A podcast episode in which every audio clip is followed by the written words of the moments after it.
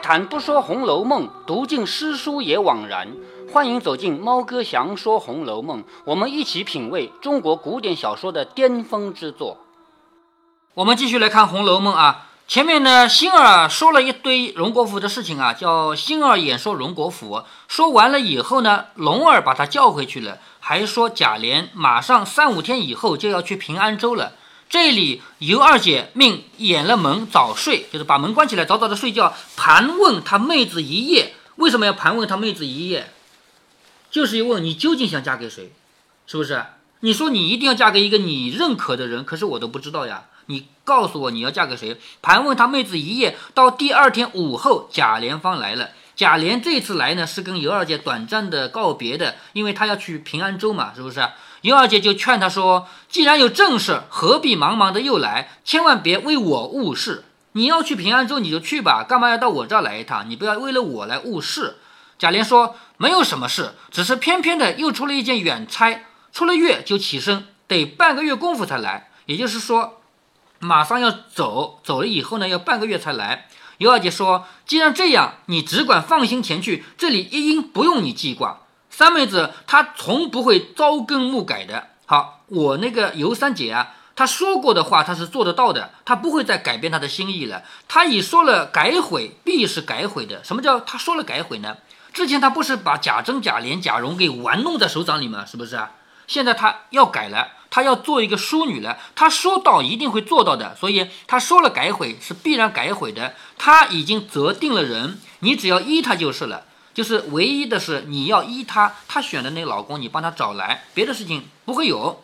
贾琏问是谁，尤二姐笑着说：“这个人现在不在这里，不知多早才来，也难为他的眼力。自己说了，这个人一年不来，他等一年；十年不来，他等十年。如果这个人死了，再也不来了，他情愿剃了头当尼姑去，吃长斋念佛，以了今生。我就等他，等一年，等十年，一辈子不来，我就当尼姑。”贾琏问：“到底是谁啊？这样动他的心？”尤二姐笑着说：“说来话长。五年前我们老家里做生日，妈和我们到那里去给老娘拜寿，她家里请了一起串客。串客就不是真正唱戏的，是票戏的。我们前面讲过，柳湘莲是这种票友嘛，是不是啊？请了一起串客，里头有个做小生的叫柳湘莲，看上他了。如今要是她才嫁。”旧年我们闻得柳湘莲惹了个祸逃走了，不知可来了不成？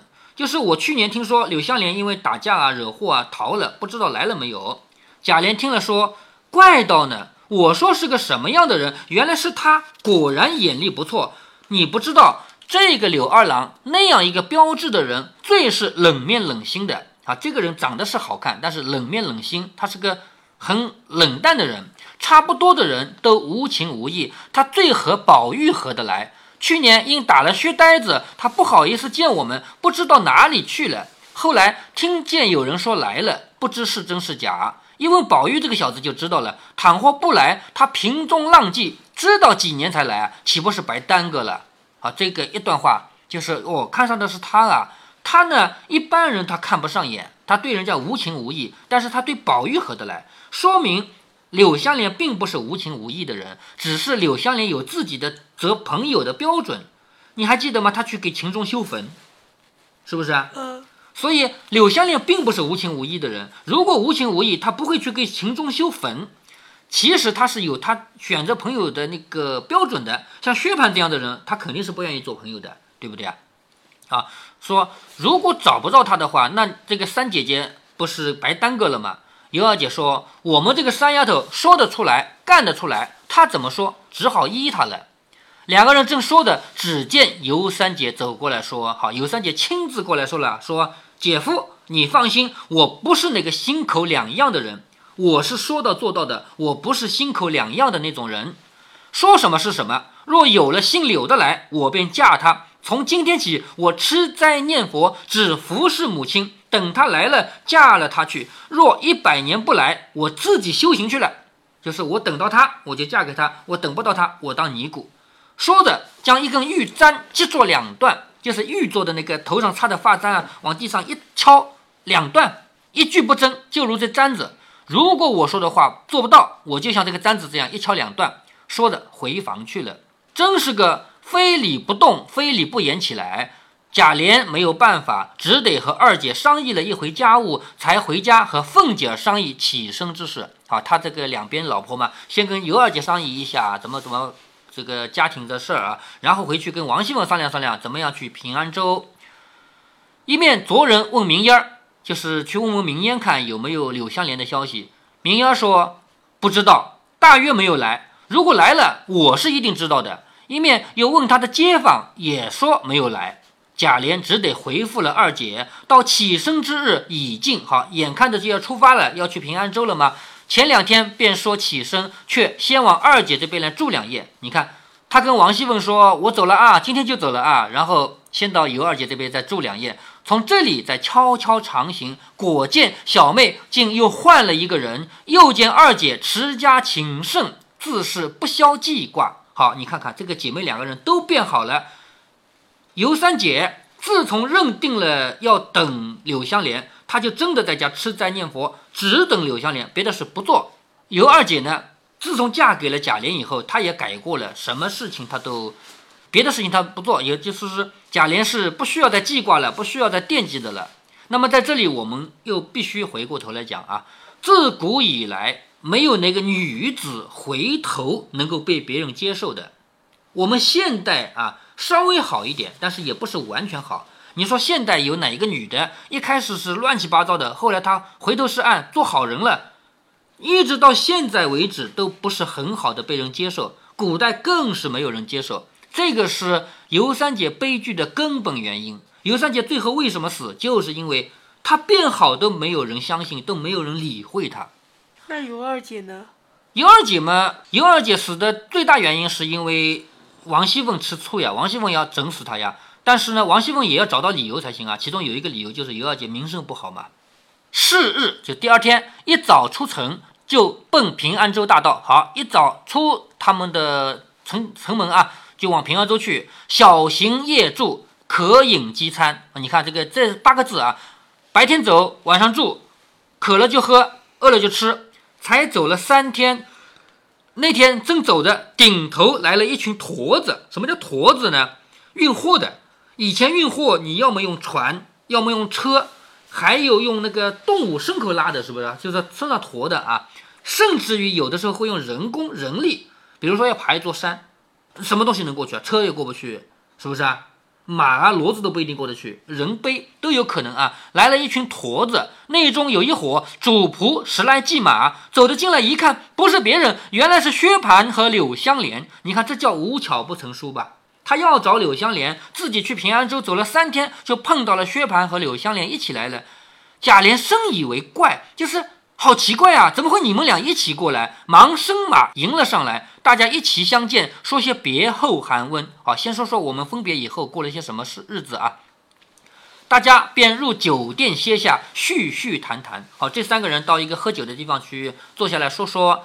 贾琏就笑着说：“闹过之后，我们忙着请你两个和解，谁知道柳兄踪迹全无。”就你们打了那一架以后，我们想要做和事佬，请你们一起喝茶喝酒，是不是啊？结果呢，没了，找不着了。怎么你们两个今日倒在一处了？薛蟠笑着说：“天下竟有这样的奇事！我同伙计犯了货物，自春天起身往回里走，一路平安。谁知前两天到了平安州，你看啊，贾琏出去做生意不是好几个月了吗？是吧？前两天回来经过平安州，就是贾琏要去的那个地方，平安州啊。”他们前两天回来，经过平安州的时候，遇到一伙强盗，把我的东西抢了去。不想柳二弟从那边来了，方把贼人赶散，夺回货物，还救了我们的性命。你看，柳香莲出来，既帮贾琏啊，不不是贾琏，薛蟠啊，既帮薛蟠抢回来那个货物，还救了薛蟠的性命。我谢他，他又不受。就是我肯定是谢你多少银子，你拿去吧。结果呢，柳香莲这种人又不要钱，谢他他又不受，所以我们结拜了生死兄弟。如今一路进京，从此以后我们是亲兄弟一样了啊！到前面的岔路上分路，他们分路往南二百里地呢，有他一个姑妈，他要去问候问候。也就是到了前面的岔路口啊，暂时分开，分开干嘛呢？柳香莲要去找她的姑妈那里玩玩，看一看啊。我这个我是薛蟠啊。薛蟠说我要先进京去安置了我的事，然后给他寻一所宅子，寻一门好亲事，大家过起来。薛蟠对这个结拜兄弟啊，柳香莲的照顾是这样的：你不是没钱吗？我感谢你，你又不要，我只好跟你结拜兄弟了吧。进京以后，我帮你买一所房子，我帮你娶一个老婆，让你好好的过日子。这样的话，总报答你的大恩了，是不是？贾琏听着，原来这样啊，倒叫我们悬了几日的心。因又听到寻亲，你看，听到他说要给他找一个老婆了，是不是？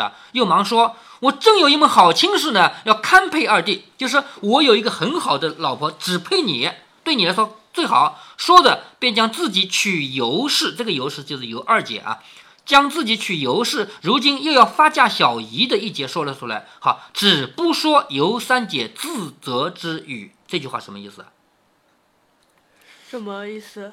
他千万不可以说是尤三姐看中了你，不能这么说，因为在那个年代，没有谁可以自己挑老公，连自己挑老婆都不太好，挑老婆都是父母之命。那如果女的自己挑老公呢，那就更不行了。他不能这么说，说，嗯，嗯，之前还有提到，呃，说有个小厮，呃，呃，就是跟五儿结仇的原因。有一个小厮跟五啊，就是要娶要娶五儿做老婆，是不是啊？是有一个刘五儿吧？对。是有一个小厮要娶刘五儿做老婆，那个这种事情有啊，小厮他也要回去求求他的妈妈，求求他的主子。他总不能自己跑去说你五儿你嫁给我吧，那不可以啊。那那这也不是他自己选的吗？对呀，一个男的选老婆，自己选老婆也要回去跟父母商量，而一个女的连这个机会都不能有，是不可以自己选老公的，是吧？所以这里贾琏跟柳湘莲说有一个小姨啊，现在她是我的小姨了啊，这个小姨最嫁给你最合适，但是不能说是她自己选的。又嘱咐薛蟠，且不可告诉家里，什么意思啊？你不能说我娶了尤二姐啊，我是告诉你了，但是你回去不能说，对不对啊？不可告诉家里，等生了儿子，自然是知道的。等到尤二姐生了儿子以后，那我再公开这个事儿。连儿子都生了，你还拿我怎么样？是不是啊？薛蟠听了大喜，说：“早该如此啊，这都是设设表妹之过啊，早就应该这样了，是不是啊？”柳香莲笑着说：“你又忘情了吧？还不住口？就叫你不能说的，你又说出来了啊！”薛蟠忙止住不语，便说：“既然这样，这门亲事是定要做的。也就是这门亲事指的是谁呢？是柳香莲和尤三姐。薛蟠也赞成啊，说既然这样，这门亲事是指定要做的。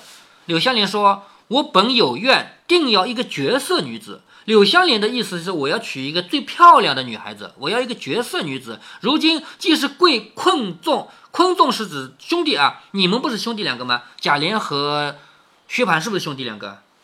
只不过不是亲兄弟，嗯，是吧？既然你们兄弟高仪，既然是你们兄弟两个对我这么好，我顾不得许多了，任凭裁夺，我无不从命。好，也就是说，我的要求是娶一个漂亮老婆。你们兄弟两个都这么说，那我就同意了。贾琏笑着说：“如今口说无凭，等柳兄一见，就知道我这个内弟，内弟就是我老婆的姐妹啊，这品貌是古今无二的了。”就是说，我说她漂亮，你也许不相信。等你见了，你就知道她古今无二，真的是很漂亮，很漂亮的。柳香莲听了大喜，说：“既然如此说，等弟探过姑娘，不过月中就进京的。这个姑娘是姑妈啊。等我去探望我的姑妈，不过月中，就是这个月的中旬啊，我就要进京的。那个时候再定怎么样？就是柳香莲呢，还没有太急啊。等我看过姑妈以后，我们再来定这个亲事。”贾琏笑着说。你我一言为定，只不过我信不过柳兄，我信不过你什么呢？我不是说不相信你这个为人啊，你是平中浪迹的，谁也不知道你去哪里了，是不是啊？你要是再一去了不回来的话，那不是误了人家吗？好，你给我一个东西，一个定礼，定礼这个东西呢，可以是一块手绢，可以是一个玉佩啊、镯子啊、头上插的发簪啊，这些都可以啊。说你要给我一个定礼，薛蟠说。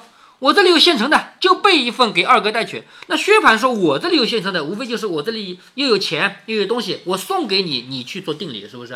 是这个意思啊？我这有现成的。”贾琏笑着说：“也不用金帛之礼，是吧？不要钱，不要布匹，这种传统的东西不要，只要柳兄身上自己有的东西，不论这个东西是贵是贱，我带过去。就是你身上的东西拿一个给我，只要是你身上的就行，不论它值不值钱。贾琏说。既然这样说，地无别物。好，既然你说这个话，我身上别的东西没有。这把剑呢，是我防身的，我不能给你。我没了剑，我怎么杀敌？是不是啊？好，这把剑我不能给你。我这里还有一把鸳鸯剑，是我的传代之宝，我们家传的宝物。这把剑不是用来杀人的，鸳鸯剑是我们家祖传的宝贝，地也不敢善用，只随身收藏而已。贾兄，请拿去为定。弟纵系水流花落之性，然亦断不舍此剑者。就是，就算我这个人平中浪迹，我天下到处去，但是这把剑我不会丢掉，因为这是我家传的宝贝。说着，大家又饮了几杯，方各自上马，作别启程。正是将军不下马，各自奔前程。在《红楼梦》里面很少有这样的就定场诗啊，呃，这个不叫定场诗啊，就是中间的一个一个小总结的这个诗，正是什么什么两句诗。在其他书里面有很多啊，因为《红楼梦》已经是后来的了，已经越越来越没有这个说书的风格了啊。这是说书人经常用的，说的一个故事说完了，说正是什么什么两句诗啊。且说贾琏一天来到了平安州，见了节度，完了公事。这个节度就是节度使，唐朝才有这个官的啊。见了节度使，完了公事，又嘱咐他十月前后务要还来一次。好，贾琏这次回京城，十月前后还要来一次平安州。下一次来平安州就不是这么平安的了啊，要出问题了。家里的尤二姐的底就被王熙凤抄掉了，就是在他下一次去平安州的时候啊。贾琏领命，次日连忙取路回家，先到尤二姐处探望。你看啊，贾琏从平安州回来以后，第一个事情是去尤二姐那里。谁知贾琏出门之后，尤二姐操持家务十分谨慎，每天关门合户，一点外事不闻。你看尤二姐是不是真的变好了？贾琏走了以后，每每天把门关着，窗户关着，什么事我都不不理，也就是认认真真做起了这个本分的女人来了啊。他小妹果然是一个斩钉截铁的人，每天侍奉母子之余，每天侍奉妈妈和姐姐之余，只安分守己，随份过活。虽然是夜晚间孤寝独枕，就是被子和枕头上只有自己一个人，也就是她想老公，老公不在身边嘛，啊，不是老公啊，想那个心爱的，但不在身边嘛，不惯寂寞，奈一心丢了众人，只念柳香莲早早回来，完了终身大事。尤三姐也学好了，认认真真的在等柳香莲。这一日，贾琏进了门，见了这般情况，喜之不尽，深念二姐之德。贾琏发现尤二姐、尤三姐都变好了，也非常开心。大家续些寒温之后，贾琏便将路上遇到柳香莲一事说了出来，又将鸳鸯剑取出来递给三姐。三姐看时，上面龙吞魁护，这个剑呢，主要功能不是用来杀敌。主要功能是好看，所以呢，上面这个花纹好看啊，珠宝金银，就是上面还嵌着珠宝，把那个把一琴，里面是两把剑。什么叫鸳鸯剑啊？鸳鸯剑一个鞘里面拔出来两把剑，这个在电视啊、电影里经常有啊。一个一就是外面看是一把，其实这个剑柄有两把，就并列并排在一起，一把就是两把剑啊。他说，必须两把同时拔吗？嗯，那倒不一定，可以拔一把的啊。说里面是两把合体的，一把上面站着一个鸳字，站就是在金属上刻字啊。一把上面站着一个鸳字，另外一把上站着一个央字，冷飕飕、明亮亮，如两横秋水一般。好，这里要注意啊，中国传统文学里面是这样说的：剑是不祥之物，剑不能出鞘的，出鞘必须杀人。这是。在中国传统小说、中国传统社会里的一个东西。那么，既然现在尤三姐拿到这把剑还拔出来看看，其实就已经告诉你不祥了，后面要出事了，知道吗？呃，最后他是不是呃用这把剑自杀的？对，就是用这把剑自杀的嘛。尤三姐喜出望外，好看到了这个定理啊。柳香莲的定理嘛，喜出望外，连忙收了，挂在自己的绣房床上，好，挂在自己的床那个上面啊。每日望着剑，自笑终身有靠。他想自己多好啊，我这一辈子有了依靠了。贾琏住了两天，回去复了复命，回去跟他老爸交差了啊。回家合宅相见，那时凤姐儿已大愈。好，王熙凤的病终于好了，现在已经是七八月份了啊。从这个。过了元宵节开始生病，一直到现在大半年了啊，终于好了，出来理事行走了。贾琏又将这个事告诉了贾珍，贾珍因竟又遇了新友，将此事丢过，不在心上。也就是贾珍已经不再想念什么尤二姐、尤三姐了，有了新的了嘛，是不是？任凭贾琏裁夺，只怕贾琏独立不佳，少不得又给他三十两银子。这个是什么呢？就是嫁尤三姐要嫁妆的嘛，是不是啊？尤三姐自己没钱，何况那个柳香莲也没钱，是不是啊？所以她也出三十两银子，贾琏拿来与二姐预备妆奁，就是准备要嫁给柳香莲了。接下来呢，柳香莲就回来了。柳香莲回来，结果就直接导致尤三姐自杀，因为柳香莲误听了一句传言，以为只要是贾家人都没有一个好人。当然了，尤三姐之前确实不干不净的，是不是啊？但是这个世界上有人会知道尤三姐现在已经变好了，住在那个屋子里变好了，有人知道这个事儿吗？除了贾琏以外，除除了尤二姐以外，会有人知道吗？不可能，是不是啊？也不可能有人告诉他呀。所以柳湘莲回来以后就听说这个事情不太好，然后又去问，结果他问的是谁呢？问的是贾宝玉。贾宝玉说话说的也不太好，有责任。贾宝玉如果说，如果贾宝玉知道刘尤三姐也变好了，可以圆满的告诉他的话，我估计尤三姐也不会死。可是贾宝玉也不知道，而且贾宝玉也不方便说，结果就导致他去退婚，说这个老婆我不要，然后尤三姐一剑自杀了。这一段音频的回目叫《鸳鸯剑，终南锁鸳鸯，平安州何尝有平安》。为什么猫哥这一回要把回目说一下呢？因为在读过的这么多小段里面啊，每一段在读完以后，我把节目整理一下，然后给它起一个上下对仗的两句回目。这个每一段都是经过我女儿的审视的，也就是我把回目写好以后，我女儿还要来关心一下这段究竟取了一个什么样的名字。结果呢？因为她现在也已经初中了嘛，所以她对我的要求还挺高的。比如说对仗啊、平仄啊，有一些呢对仗不够好的、平仄不够好的，他都会提出批评。但是这一句呢，到现在为止已经三百多个音频节目了，这个是我女儿唯一对我表示夸奖的，说这个名字起得真好啊！鸳鸯剑，终难锁鸳鸯，平安州何尝有平安？当然了，其实这两句呢，平仄还是有问题的。但是林黛玉不是说过吗？如果有了好句子，根本就不要管对仗和平仄了嘛。尤二姐和尤三姐是作者创造的有血有肉的人物，而且其真实性超过了其他好多人物。在我们的现实生活中，尤二姐、尤三姐这样的人就存在于我们身边，黛玉和宝钗这样的人反而不太多。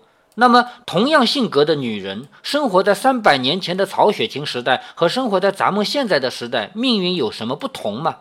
男人还是喜欢自己翻山越岭去追一个极难到手的女孩，却不愿意接受一个女孩主动向自己表白。就算尤三姐生活在今天，依然要面对这样的问题。《红楼梦》是一部女性的战歌，同时也是女性的悲剧。在开头就说了嘛，这是千红一哭，万艳同悲。大家应该听到猫哥在读的过程中刻意强调过，像贾琏这样的粗人，他也知道瞒着柳香莲，不说是柳三姐主动爱上了柳香莲，所以你难道可以说贾琏有什么对尤三姐不利吗？或者说将来尤三姐的命运是贾琏造成的吗？是柳香莲造成的吗？还是宝玉造成的？都不是。